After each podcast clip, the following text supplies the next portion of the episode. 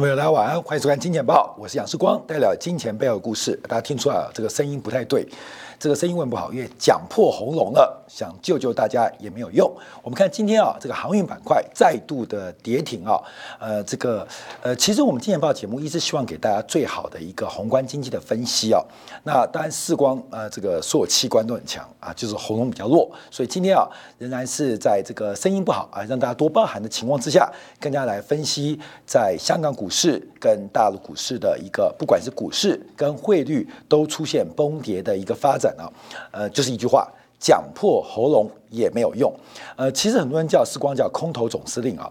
我看今天有个新闻啊，台湾有个散户，这个长荣海运啊断头被追缴，你知道他欠多少钱吗？欠三千五百块，区区的三千五百块，让一个人一辈子的信用蒙上了巨大的污点。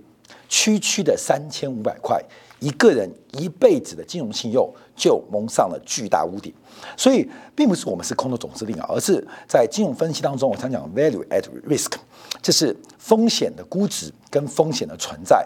我们在两个礼拜以前呢，我们提到用期望值逻辑，用 P/B ratio 的基础估计，在航运股做负现金流的投机或投资，可能一年会有三十 percent 的报酬。短短两个礼拜不到的时间，航运股就跌掉了将近三十 percent。那所以看到很多违约啊，这个这个事情发生啊，其实是一个悲剧啊。我看很多人很多的都都置之不理，就喊别的。可是我们一直希望站在一个这个普世的一个核心价值，让大家了解到金融市场它充满了机会。也充满了风险。那另外，我们就要提到了香港股市跟大陆股市。我们一直在跟大家提醒，中国的信贷脉冲不断的深化，不断的下滑。中国的股市不会在上半年出现多头或超级多头。那真正的买点可能在第四季，甚至是明年初。今天看到了港股跟陆股的崩跌，讲破喉咙也没有用，真的讲破喉咙也没有用。不管对于入股的投资人，还是包括对于台湾航运股投机的投资人，讲破喉咙也没有用。可是我们继续讲啊，这个时光喉咙不好啊，在这十几年的主持当中，也不是一次两次，所以请大家多包涵。好，那我们今天节目会比较短一点点。因为这个声音啊，呃，并不是很理想，所以大家听得也不舒服嘛。好，香港股市今天再度大跌千点，这个千点、千点再千点了。香港股市今天中场尾盘又重挫了一千一百零五点，在过去三天之内，香港股市总共跌掉了两千六百三十五点，这个波段的小跌幅，三天跌掉了百分之九点八，蒸发的市值数兆港币之多。好，另外我们看到，除了港股崩跌之外，在今天五。盘过后，港币也出现了疯狂的挤兑卖压。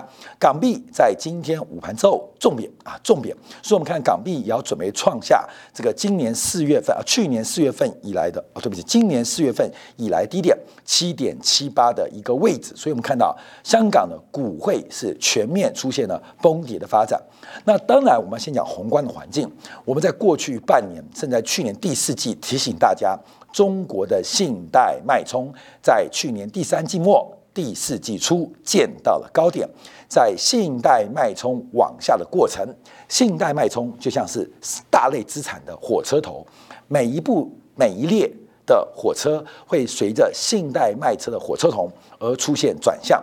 就像阿里山火车一样，当火车头左转时候，你可能还在右转；当火车头右转时候，你可能还在左转，并不是一种错觉，而是信贷脉冲作为商品资产或大类资产的领先指标。看没有？你掌握到脉动，基本上就会有巨大的机会。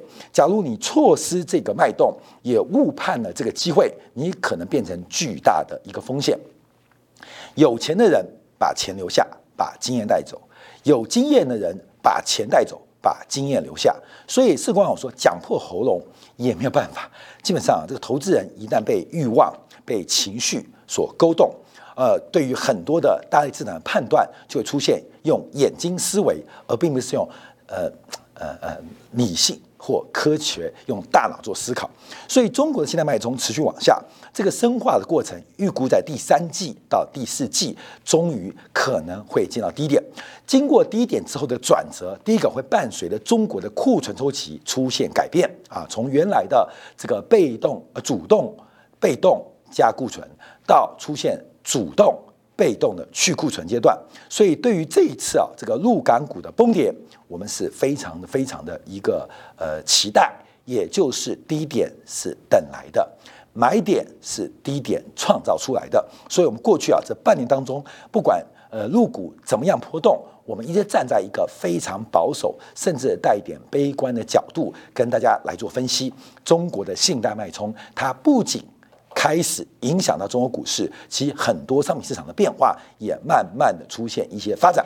好，那我们看到陆港股的崩跌，当然第一个反垄断的风暴，等一下我们提到；另外一个是在今天这个标准普尔啊标普啊再度调降中国第二大地产商恒大的信评，从 B 加 B Plus 调降成 B minus。各位要注意到，因为 B minus 的下一级就是 C，所以恒大的信评是从可回收的垃圾即将变成不可回收的垃圾，在呃这个 Triple B 啊这个 Double B minus 以下都叫做垃圾等级，所以恒大的信品从垃圾等级，什么垃圾等级？可回收的垃圾等级正在往不可回收的真正的垃圾。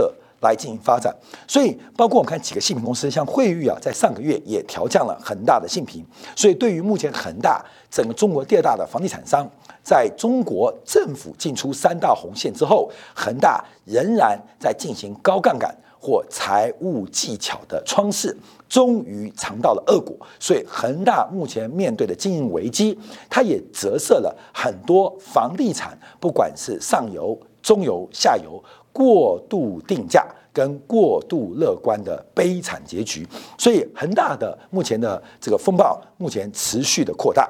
那恒大不断提到，对于啊这个信评或银行或市场的一个这个风险的预告，他说感到不解啊，我们那么强，强个头。我们看今天有另外新闻啊，恒大宣布取消了特别分红计划，什么意思？恒大取消特别分红计划，也代表恒大目前的现金流基本上折射出。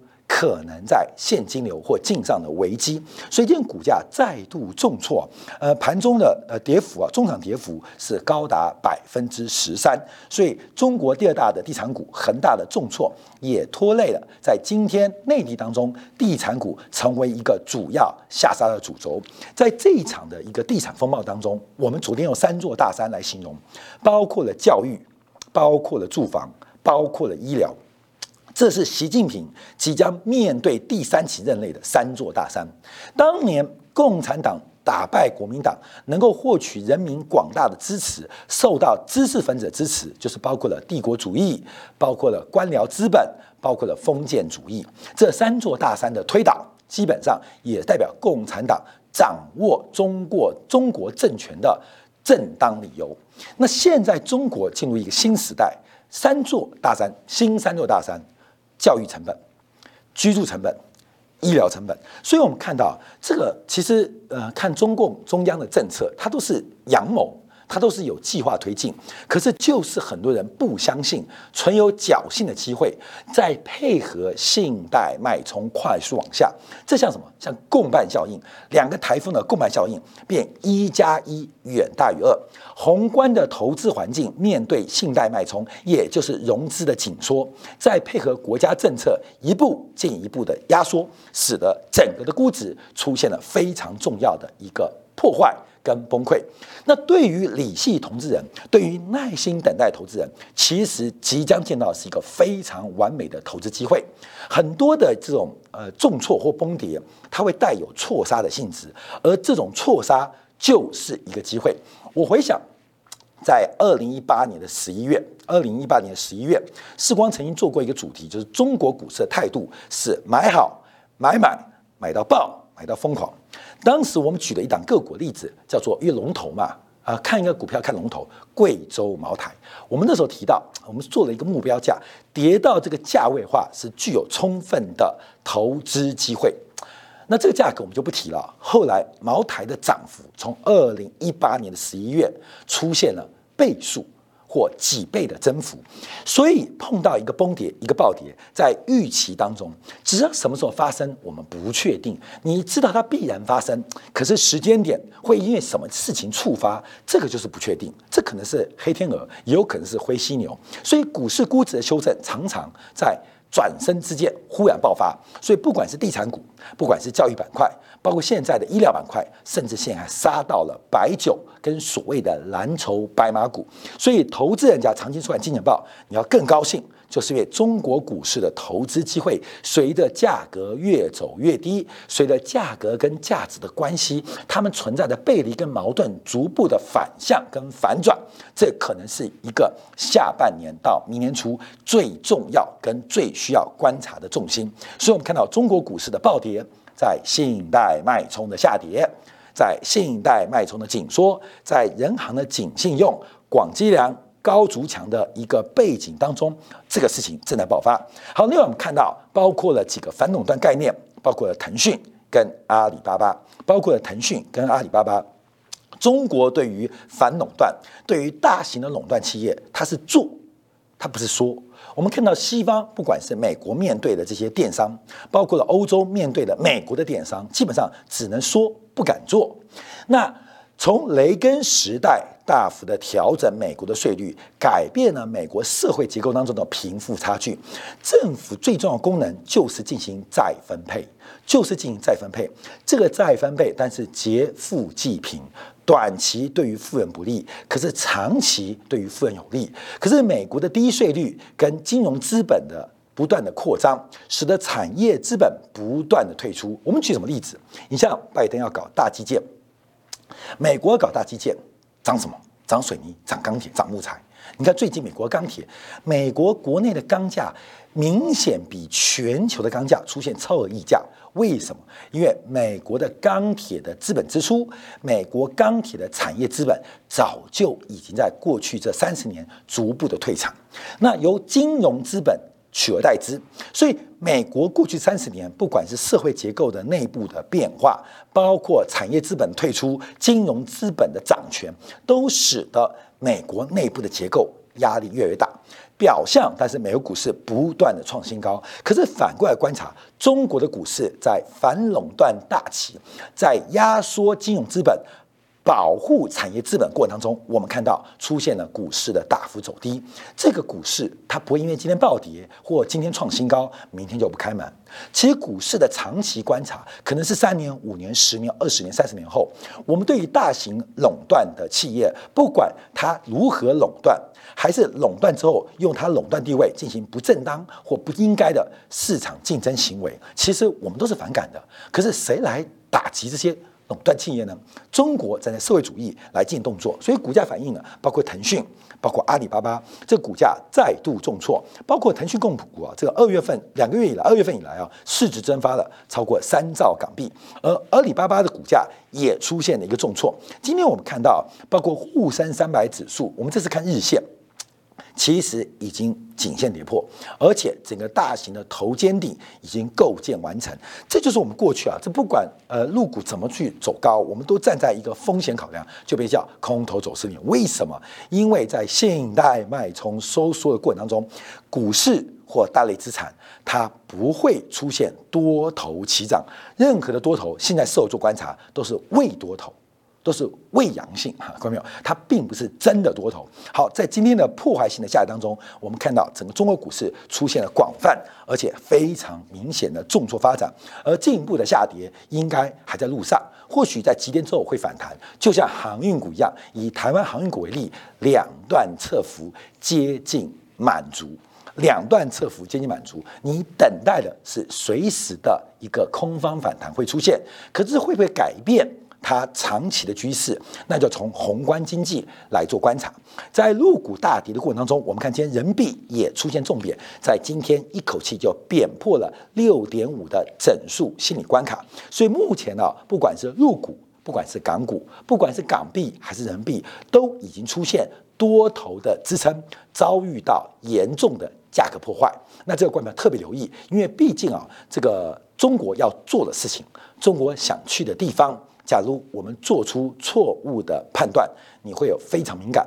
那至于信贷脉冲会怎么做改变，我们在今年的四月二十八号做出了一个长期的宏观预测，我们压出了时间点来跟大家分享。所以四月二十八号那一天，在金钱报跟金铁杆的节目当中，我们压出了。